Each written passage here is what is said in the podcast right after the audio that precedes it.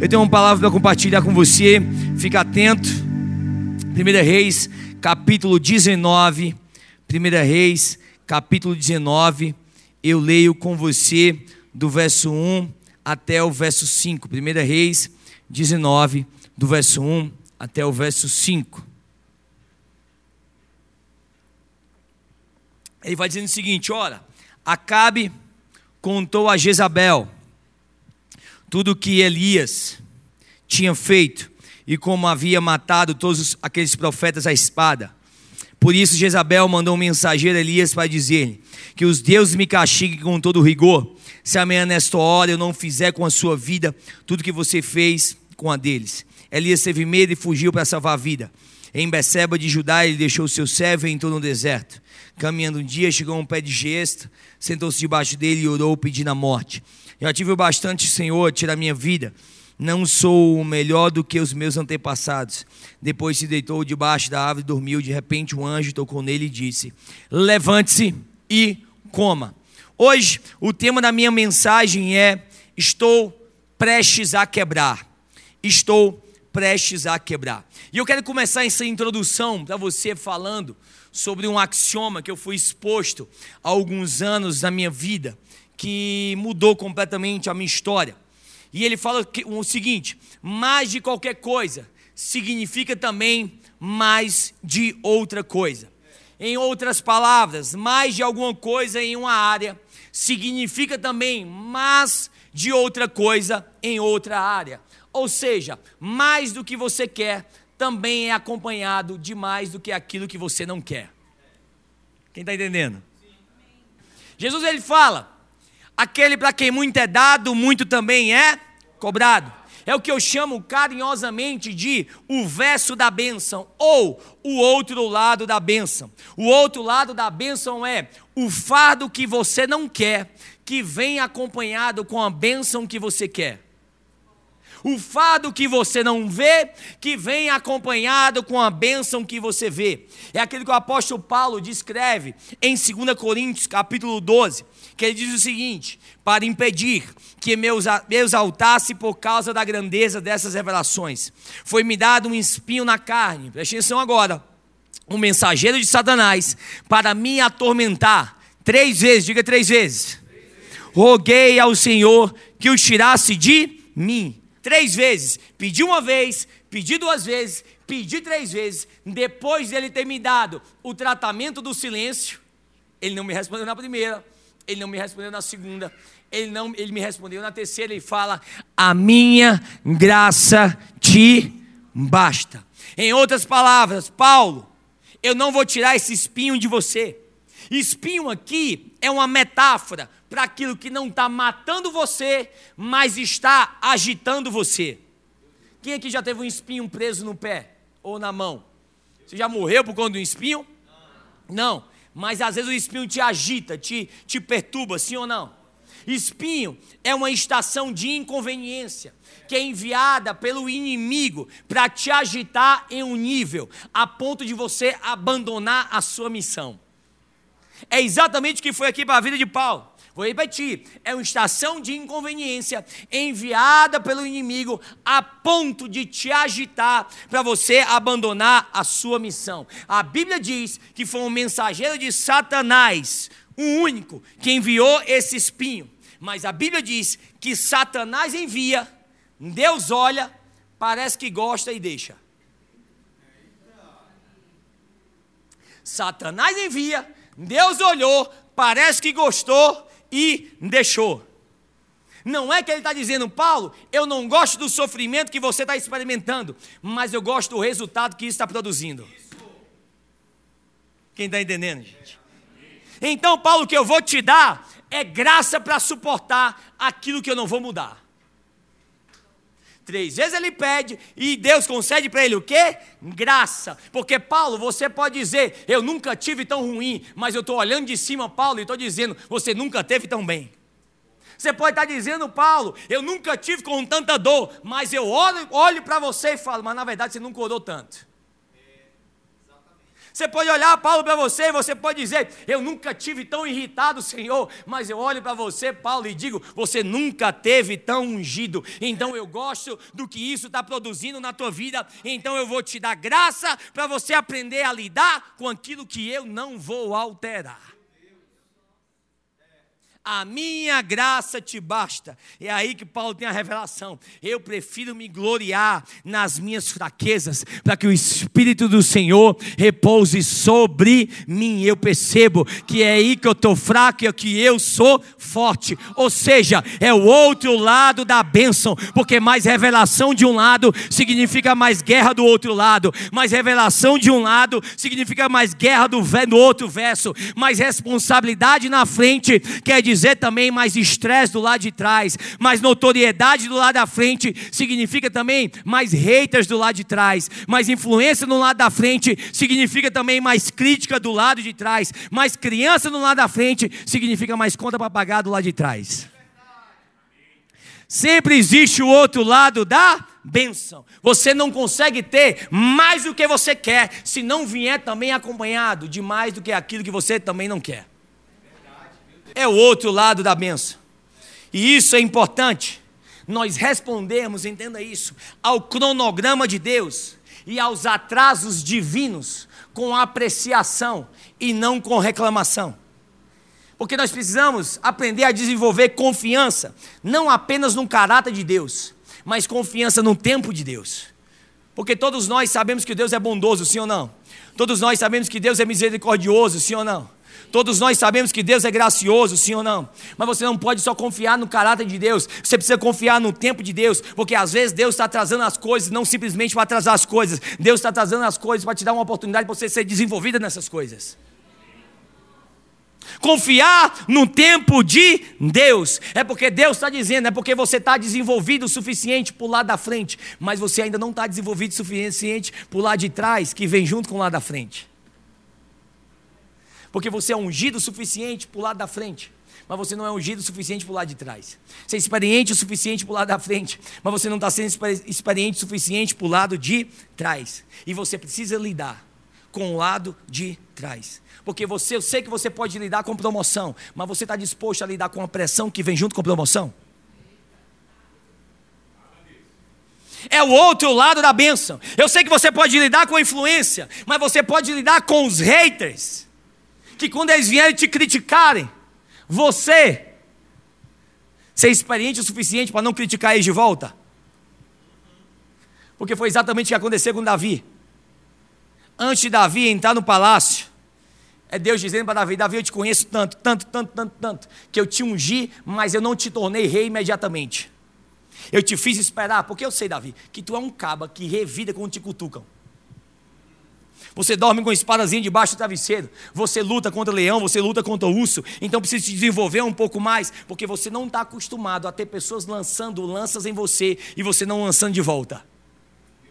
Que não foi o que aconteceu? Quando ele entra no palácio e Saul começa a ficar intimidado por aquilo que Davi começou a fazer. Por quê? Porque o sucesso de Davi desencadeou uma insegurança em Saul. Porque nem todo mundo está feliz com a tua elevação porque às vezes a tua elevação revela a insegurança de outras pessoas. E o mesmo Saul que te celebra em uma estação é o mesmo Saul que te lança lanças em outra estação, porque ele não ele, ele não estava ele não estava com inveja quando começaram a cantar. Saul matou milhares, mas aí depois começaram a cantar. Mas Davi matou dezenas de milhares. Então Deus estava trabalhando na vida de Davi algo chamado mansidão. Diga mansidão. Mansidão não é fraqueza, mansidão não é ausência de poder, mansidão é poder sob controle. Mansidão é quando você é capaz de olhar para ele e dizer: Eu poderia, mas eu não vou. Eu posso fazer, mas eu não vou. Eu poderia arruinar você agora mesmo, mas eu sei e estou seguro de quem eu sou, então eu não preciso fazer isso. Ou seja, é a parte de trás de toda a bênção. É Deus dizendo para mim e para você: eu te prometo te levar lá. Eu vou completar a obra que eu comecei na sua vida, mas você precisa deixar eu te desenvolver para o outro lado, porque se a gente estiver pronto para frente, mas a gente não estiver pronto para o lado de trás, aquilo que era para ser uma bênção, bênção começa a se tornar uma maldição. Quem está entendendo, gente? se a gente não aprender a administrar a parte de trás, nós começamos a ter que lidar e aprender a administrar na nossa vida crises. Crises. Por isso que a gente precisa de uma habilidade, é isso que eu quero pregar hoje. Uma habilidade que precisa ser desenvolvida é a gente manter a nossa alma. Porque em todas as escrituras, nós vemos esse termo alma, alma, alma, alma, alma. E às vezes a gente fica confuso porque tem corpo, tem carne, tem espírito, tem alma. O que é o que? A gente fica às vezes confuso com isso. Mas a Bíblia fala no livro de Hebreus que não é a mesma coisa. A Bíblia fala que a palavra é mais afiada do que uma espada de dois gumes, que perfura, que divide, diga divide. Espírito de alma. Ou seja, precisa da palavra para dividir espírito de alma, ou seja, para saber o que é meu e o que é de Deus. A palavra que divide qual é um pensamento que é meu e qual é um pensamento que é literalmente de Deus. É a palavra que precisa disso. Alma é aquilo que é invisível, alma é aquilo que é intangível. É aquilo que é que é as suas emoções, são as tuas imaginações. Então Deus está dizendo: Ó, eu te dei uma alma, mas é tua responsabilidade manter a tua alma. Salomão fala, acima de tudo que deve guardar, guarda o teu, porque dele flui as saídas da vida. Guarda o teu coração. É como se ele estivesse dizendo: põe uma seca em volta dele. Não põe uma barreira em volta dele. Porque a dor vai fazer você colocar uma barreira quando você deveria colocar uma cerca. Porque algumas pessoas agem de forma exagerada à dor. E a sua reação exagerada à dor, elas colocam uma barreira onde deveriam colocar uma cerca. Qual é a diferença? Que cerca tem portão, barreira não tem. Coloca uma cerca no teu coração. E esse portão vai deixar as coisas certas entrarem. Mas também esse portão vai fazer as coisas erradas saírem. E isso não é ser arrogante. Isso não é se achar melhor do que a outra pessoa. É você dizer: nem todo mundo pode ter acesso à minha mente. Nem todo mundo pode ter acesso às minhas emoções. Você precisa ganhar o direito de passar para o outro lado do portão da minha mente e do meu coração. Só que o nosso problema, alguns dos nossos problemas, é que a gente não tem critério. Quem fica do lado de cá do portão e quem fica do lado de lá do portão. Nós precisamos entender quem tem acesso à nossa mente, o nosso coração. E alguns dos nossos problemas é exatamente esse, sabe por quê? Porque nós achamos que os nossos padrões, preste atenção nisso, são julgamentos. Mas os meus padrões não são um julgamento para você. Porque os meus padrões não têm nada a ver com o que eu penso sobre você. Os meus padrões têm tudo a ver com o que eu penso sobre mim. Então o que eu acho não é julgando você, é o que eu sei sobre mim. Então, se você se sente julgado pelos meus padrões, você precisa levar isso para Deus, irmão. Porque Salomão vai dizendo: guarda o teu coração, guarda com diligência, porque isso flui às saídas da tua vida. Você tem muita responsabilidade para ser imprudente com o teu coração, irmão. Você tem muita responsabilidade na tua vida para deixar qualquer coisa ter acesso à tua mente e o teu coração. Porque nós seguimos muitas vezes o padrão deste mundo. Preste atenção, olha na Bíblia, alguma vez que Jesus está correndo. Você já viu alguma vez Jesus correndo? Jesus nunca corre. Jesus sempre está andando. Jesus ele sempre está caminhando. Só que nós estamos inseridos em uma cultura, e a cultura do mais. E essa cultura do mais é uma cultura da natureza adâmica. Ele vai falando em Gênesis capítulo 3, verso 19: Pelo suor do teu rosto você comerá do teu pão. E eu não estou dizendo para você não trabalhar duro. Mas quando eu falo sobre a cultura do mais, eu falo sobre a cultura de um comportamento autodestrutivo. E o que é celebrado nessa cultura é movido pelo medo, não é movido pela fé. Porque não é só preciso ter fé para ir, para fazer, é preciso ter fé também para parar. É preciso ter fé também para descansar. Não me diga que você só tem fé porque começou. Me diga se você tem fé também quando você para. Eu não estou dizendo mais uma vez você não trabalhar duro. Eu só estou dizendo que existe um ritmo divino sustentável que eu e você fomos chamados para viver um ritmo divino, onde nós vemos a narrativa da criação, onde Deus trabalha por quantos dias? Quantos dias, gente? E depois é um sétimo dia que ele descansa. E ele descansa não como resposta à fadiga, porque se a única vez que você descansa é quando você está cansado, você não entendeu. Ele não descansa aqui como resposta à fadiga. Ele não descansa porque ele está cansado. Ele descansa porque ele está realizado. Viu Deus que era bom, que era bom, que era bom e que era o que? Muito bom. Ele olhou para a qualidade do trabalho dele e ele para. Precisa ter fé para parar. Gente, quando a gente não entende isso, eu vou entrar na mensagem agora. Quando a gente não entende isso, nós acabamos como esse indivíduo aqui, em 1 Reis, capítulo 19, um cara chamado Elias. Quando você vê a história de Elias, um dos caras, um dos profetas mais usados por Deus, a gente vê no capítulo 18, no capítulo 17, o quão impactante foi o ministério desse cara. No capítulo 17, ele faz um anúncio ao rei Acabe. Rei Acabe que está destruindo a nação. E ele fala assim: Não haverá chuva até que eu diga. Pensa um cabo arrochado. Vai parar de chover. Deus fecha os céus. No meio disso tudo, Deus vai proteger Elias. Porque Deus não deixa você sofrer por conta da insubordinação das outras pessoas. E aí ele vai proteger Elias. E aí eu amo isso. Porque ele fala assim: Ó, Elias, eu quero que você desça lá para a ravina do leste do rio. E lá, no rio, eu instruirei os corvos para te dar comida. Olha isso, vai para lá, para o outro lado, porque lá eu instruirei os corvos para te dar comida. Deixa eu falar para você que às vezes a tua provisão está do outro lado da instrução. Pastor, onde é que está na minha, na minha bênção? Está do outro lado da palavra que Deus já liberou, mas você ainda não caminhou. Ele vai lá para o outro lado, que eu já liberei os corvos para te dar o quê? Provisão. Provisão. Eu amo isso, irmão. Porque a Bíblia fala, Carlinhos, que Deus manda fala com os corvos para alimentar Elias. Tu tem noção que o teu Deus fala corvês? E isso aqui é lindo demais. Significa que o nosso Deus ele não é limitado pelas barreiras da comunicação normal. Significa que o nosso Deus sabe falar com qualquer coisa que tenha aquilo que você precisa. Deus sabe falar a língua de qualquer coisa que tenha aquilo que você precisa. Jonas nos ensina isso. Quando Deus fala com um peixe, o peixe engole Jonas durante três dias. E Deus fala com o peixe para cuspir, e, e, o peixe cospe Jonas para fora. Eu não sei o que é que tem te engolido, irmão. Talvez é o estresse, talvez é a ansiedade, talvez é a depressão, mas basta uma palavra de Jesus e aquilo que está te prendendo vai ter que te colocar para fora em nome de Jesus. Moisés nos ensina também que pode falar com a rocha. E começa, irmão, a jorrar água da rocha. Mas na rocha não tem abertura para água, mas Deus faz algumas coisas se abrirem só para te abençoar.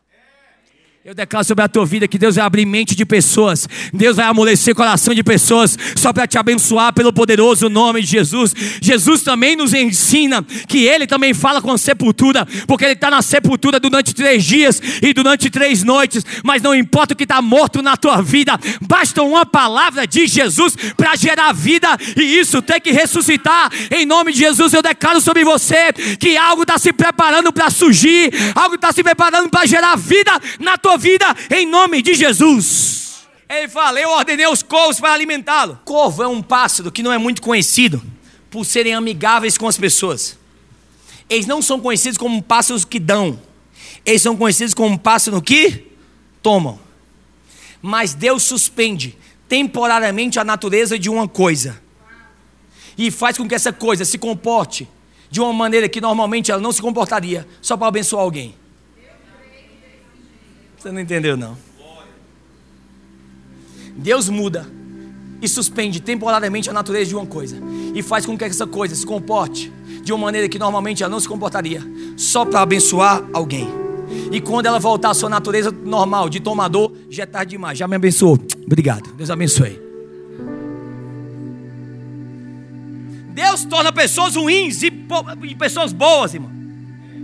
Eu amo isso, irmão ele muda, ele, na verdade, ele não muda a natureza do corvo, ele suspende. E porque ele suspendeu, eles podem voltar a ser quem eles eram. Ele suspendeu para poder te abençoar, mas ainda não é digno de confiança. Sabe qual é o nosso problema? Porque nós ficamos confusos. Aqueles que Deus nos enviou para nos abençoar, com quem Deus envia para nos fazer amizade nem tudo aquilo que Ele usa para te abençoar é confiável. A Bíblia diz que o riacho seca. Elias começa a se questionar: o que é que eu vou fazer? Porque Elias aqui tem uma, tem uma, tem uma fé no recurso e não na fonte. É como se Deus estivesse dizendo assim: Elias, tu acha que a única coisa que eu posso usar para te abençoar é um riacho, irmão? Se você acha, vou falar o seguinte: vá a Sarepta, tem uma viúva lá, e eu vou fazer com que essa viúva cuide de você. Ele vai até essa mulher, essa mulher está apanhando algumas coisas, ela está preparando para fazer a última refeição dela, porque ela fala: depois que nós comermos, eu e, no, e o meu filho nós morreremos. Elias chega para essa mulher que nunca viu na vida e fala assim, assim ok, antes de você fazer uma refeição para você e para o teu filho, faça uma refeição para mim. Cara ousado, né? Nunca vi a mulher dizer assim, antes de você fazer para o teu filho, faça para mim. Eu amo isso, sabe por quê? Entenda isso. Quando se trata da divindade de Deus, ele pede exclusividade. Mas todas as outras áreas, ele pede por prioridade. Quando trata de ser Deus, ele quer ser o único. Mas quando é sobre todas as outras áreas, ele não quer ser o único, mas ele quer ser o primeiro. Quando essa mulher alimenta primeiro Elias, é uma simbologia aqui de Deus. Ela está colocando a fé dela nisso, porque ela tem que ter fé o suficiente para confiar que ela dando primeiro para Elias, vai ter farinha o suficiente de sobra para ela e para o filho dela. E quando ela faz isso, a farinha se estende e foi capaz de cuidar dela e do filho. E não há nenhum registro na Bíblia que Deus manda outra pessoa dar mais farinha para ela, porque Deus não precisa te dar mais para você ter mais. Você entendeu? Deus não precisa te dar mais para você ter mais. Deus pode fazer com aquilo que você tem ser o suficiente na tua vida. Isso é fé, irmão. Deus tem um jeito de pegar aquilo que você tem e fazer isso perdurar. Ele tem um jeito de repreender o devorador na tua vida. Em nome de Jesus, eu declaro sobre você que está repreendido todo devorador na tua vida. Deus vai pegar aquilo que você tem e isso vai ser o suficiente. A farinha se estendeu. Aí a Bíblia diz: olha como é o cronograma de Deus. A Bíblia fala que o filho dela fica doente. Olha como é o cronograma divino. O filho dela fica doente exatamente quando o profeta está dentro de casa. É o tempo de Deus e a sua bondade, irmão. O menino morre com o profeta dentro de casa. Eu sei que a gente não quer que as coisas ruins aconteçam, mas sabe aquele momento que a gente fala assim, cara, não existia tempo pior para isso acontecer na minha vida. Quem já falou isso? Eu acho que Deus está olhando do céu e você não imagina que havia assim. O menino morre exatamente como profeta dentro de casa. Ela fala: Meu filho morreu. Elias deita em cima do garoto, coloca vida nele de novo ele é ressuscitado.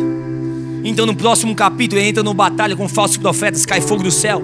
Os falsos profetas são consumidos. Jezabel chega para ele e fala assim: Amanhã você também será consumido. E a Bíblia diz que esse homem, que fez todas essas coisas, que fechou os céus com Sua palavra, não choveu.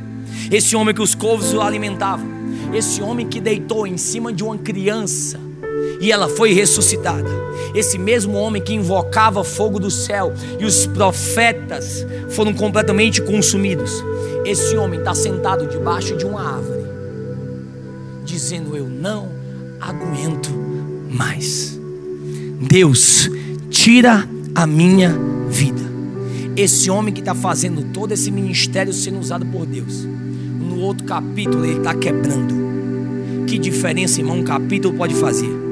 E se eu falar para você que a crise que ele teve no capítulo 19 foi contribuído pelas contribuições que ele fez no capítulo 17 e capítulo 18. Porque talvez a paixão dele pela sua missão tenha levado ele a adiar o seu próprio autocuidado. Ai, irmão. Talvez o seu serviço aos outros levou ele a negligenciar a sua própria alma. Talvez a maneira que ele estava fazendo a obra de Deus estava destruindo a obra de Deus nele. Talvez ele não tenha percebido. E agora ele está sentado debaixo de uma árvore. E todas aquelas pessoas por qual ele lutou a favor, nenhuma estava mais com ele. Talvez a vida de Elias nos ensina que as crises se tornam inevitáveis quando nós ficamos obcecados com aquilo que nós estamos fazendo, mas nós não percebemos como nós estamos fazendo. Ele está fazendo todo esse ministério no capítulo 17, capítulo 18, mas ele não percebeu que em algum momento ele saiu da unção e começou a entrar na empolgação. Que ele saiu da unção e daqui a pouco ele começa a entrar na emoção. E porque ele é tão bom no que ele faz, irmão, ele ainda tem resultado. Porque ele tem dom, as coisas ainda se movem. Só que ele se esvaziou para encher outras pessoas. Ele ficou fraco para que os outros ficarem fortes. Ele se esgotou para que as outras pessoas pudessem ter o que? Refrigério. Mas o uso excessivo da empolgação leva a pessoa à fadiga. E essa fadiga agora faz com que ele fique emocionalmente frágil. E porque ele fica emocionalmente frágil, por conta de uma ameaça de uma mulher, Jezabel que fala, faz com que ele queira tirar a própria vida.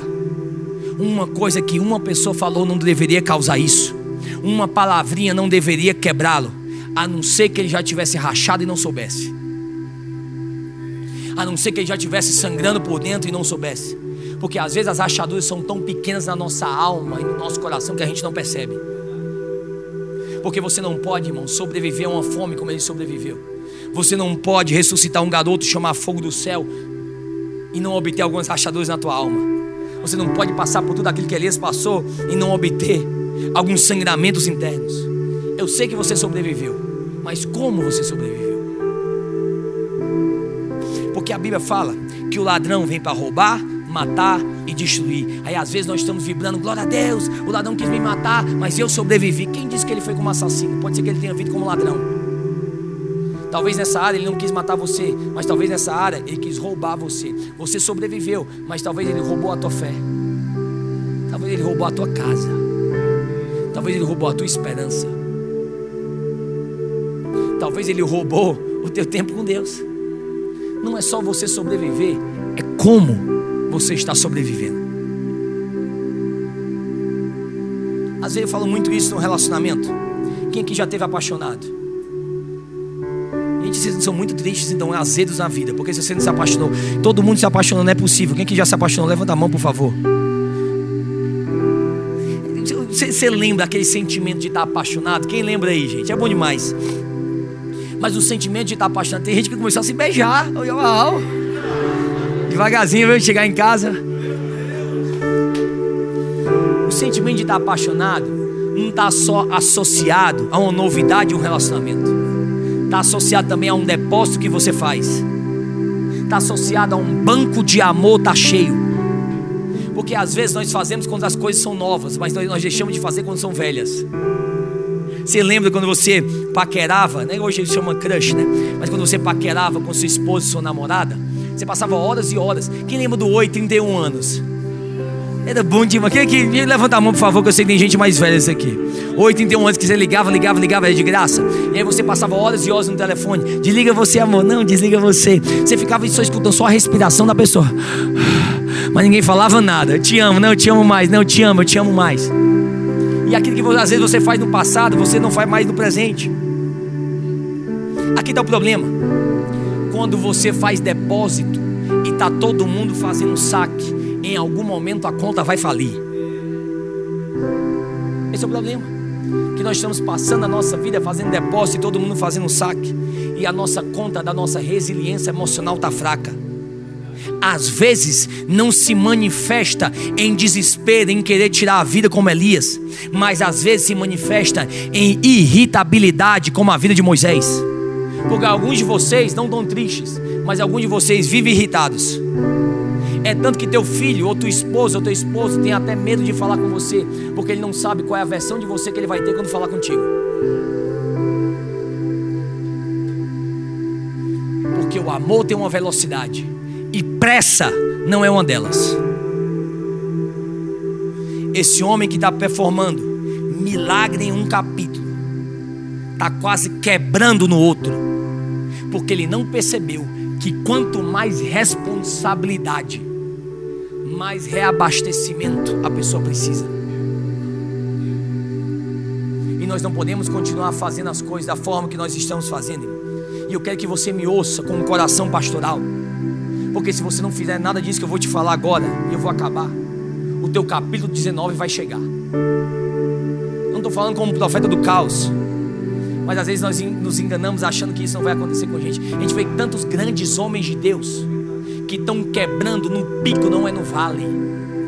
Porque estão fazendo as coisas por performance. Sabem tanto que estão fazendo, irmão. Eu podia chegar aqui para vocês, irmão, e pregar, porque eu já prego há um tempo.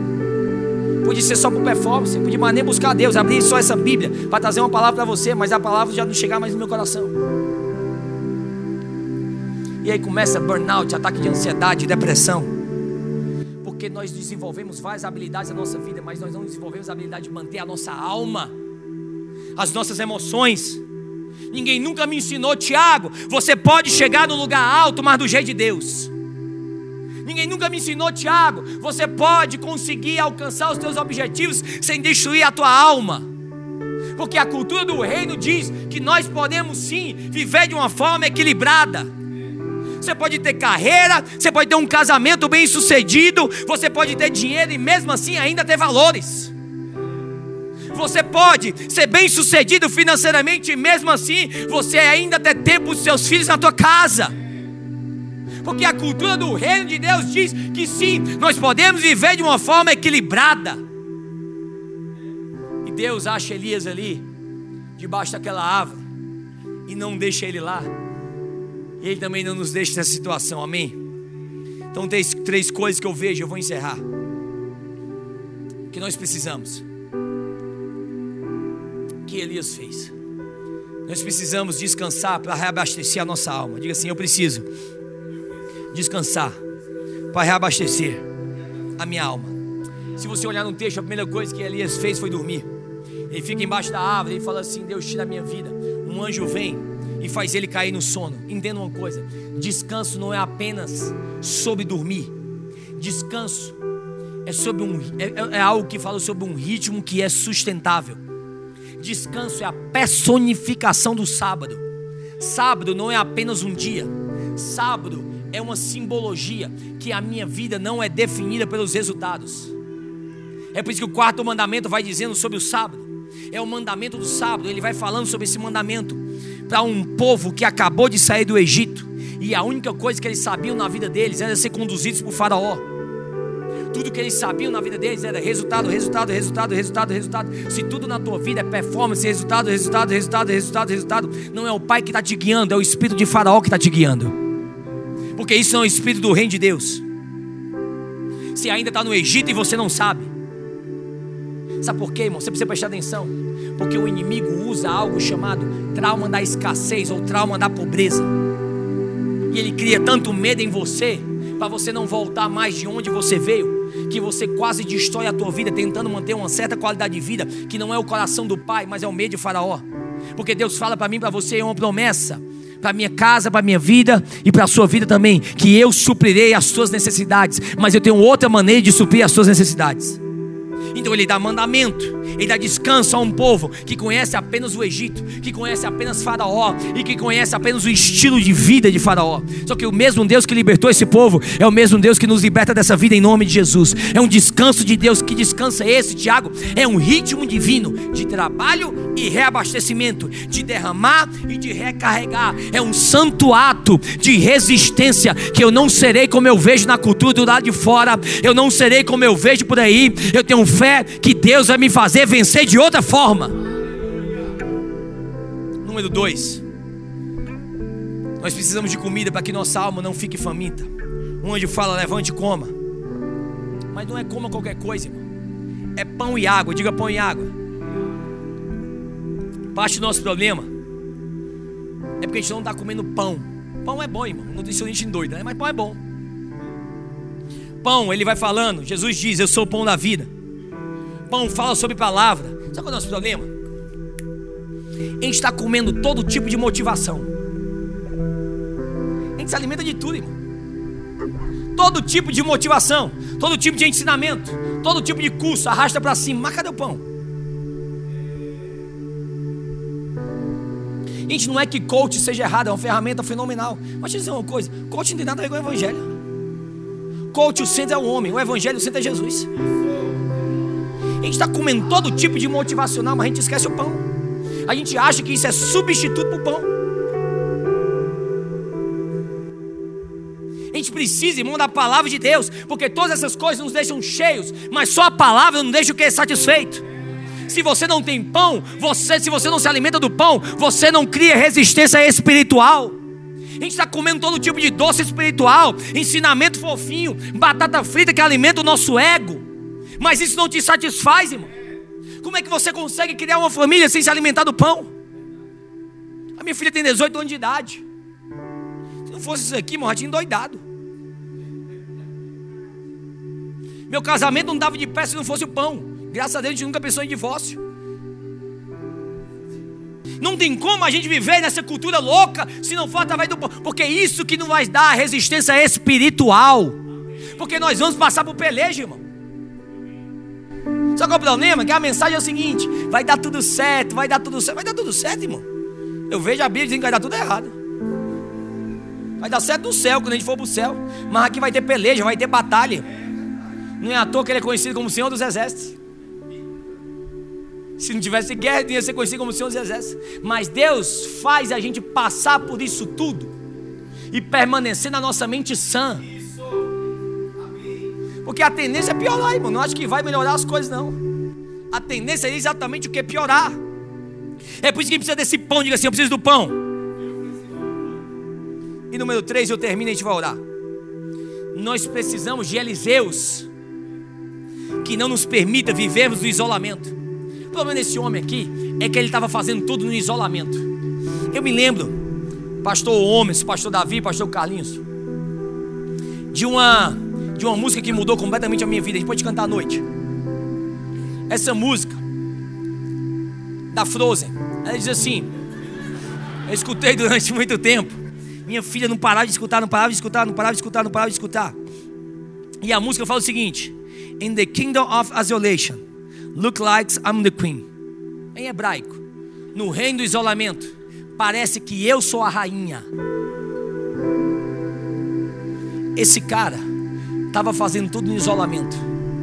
Sabe qual é o problema? No reino do isolamento, só tem a minha verdade.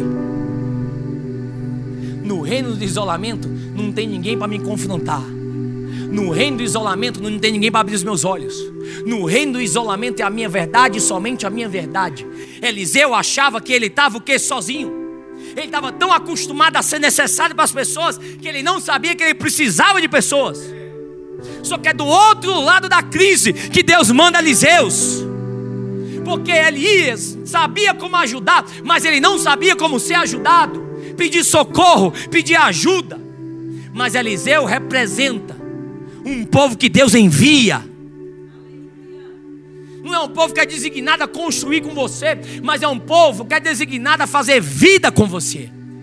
É por isso que nós falamos tanto sobre GC, irmão, grupo de crescimento. A gente fala sobre você entrar no GC, não é para lotar a igreja.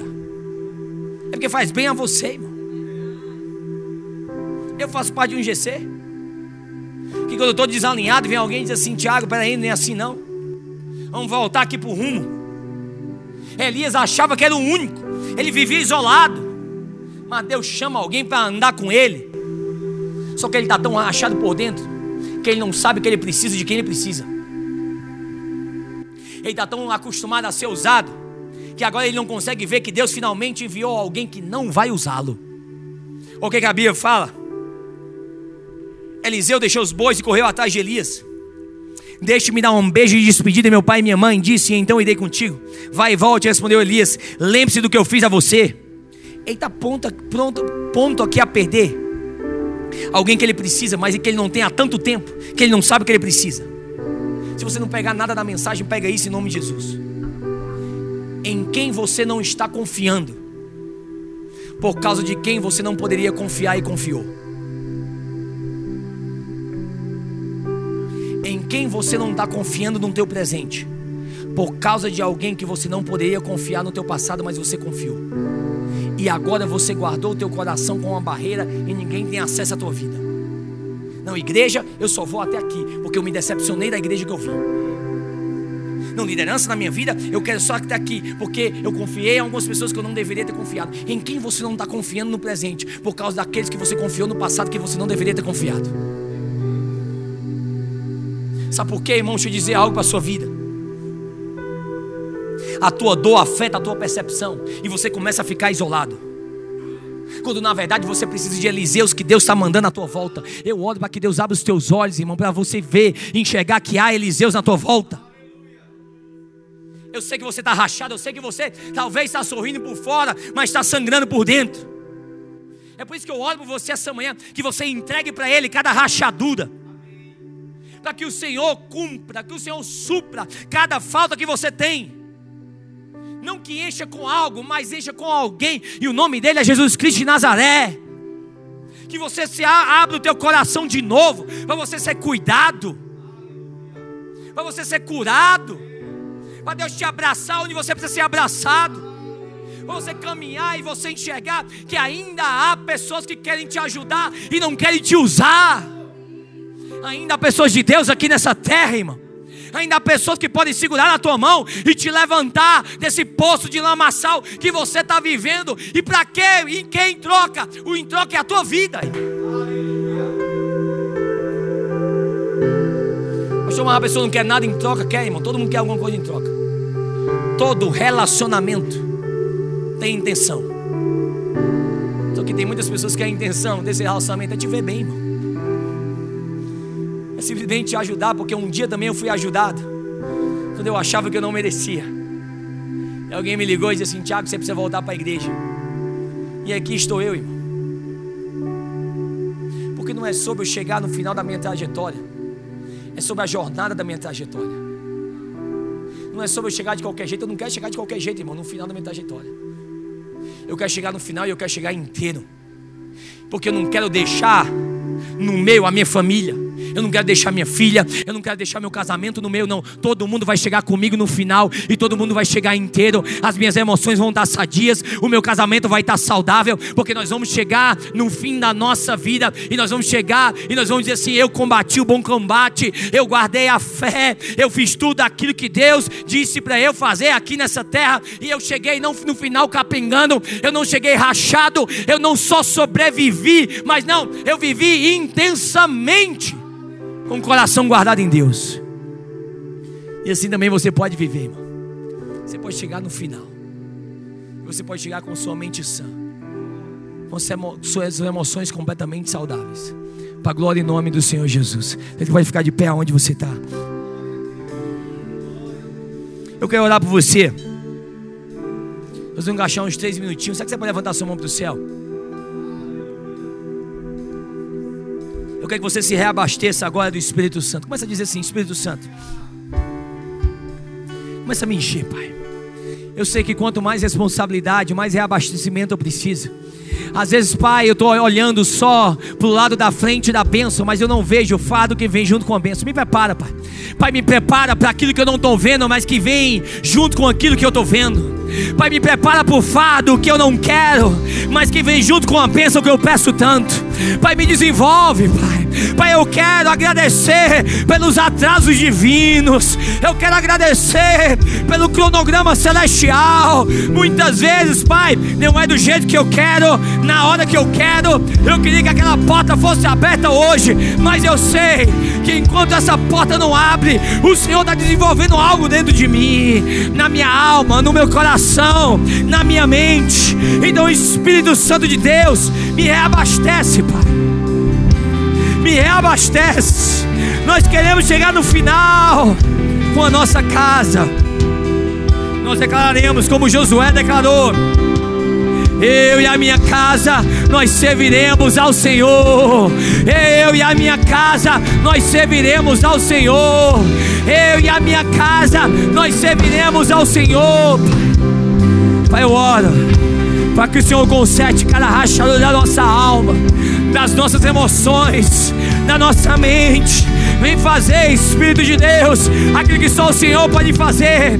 Nos reabastece essa manhã, nos reabastece essa manhã. E nós declaramos que o Senhor é santo, é o nome mais alto, é o nome mais poderoso, é o nome acima de todo nome. Teu nome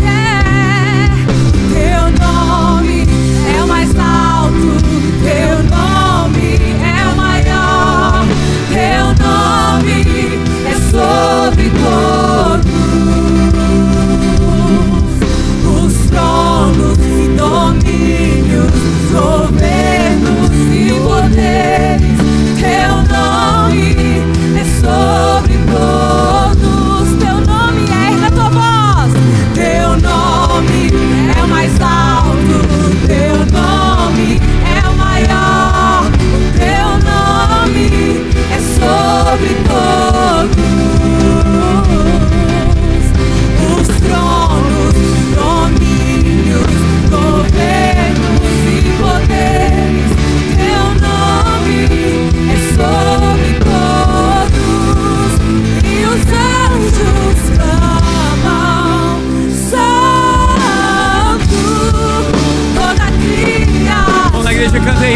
Hvala Isus, tako!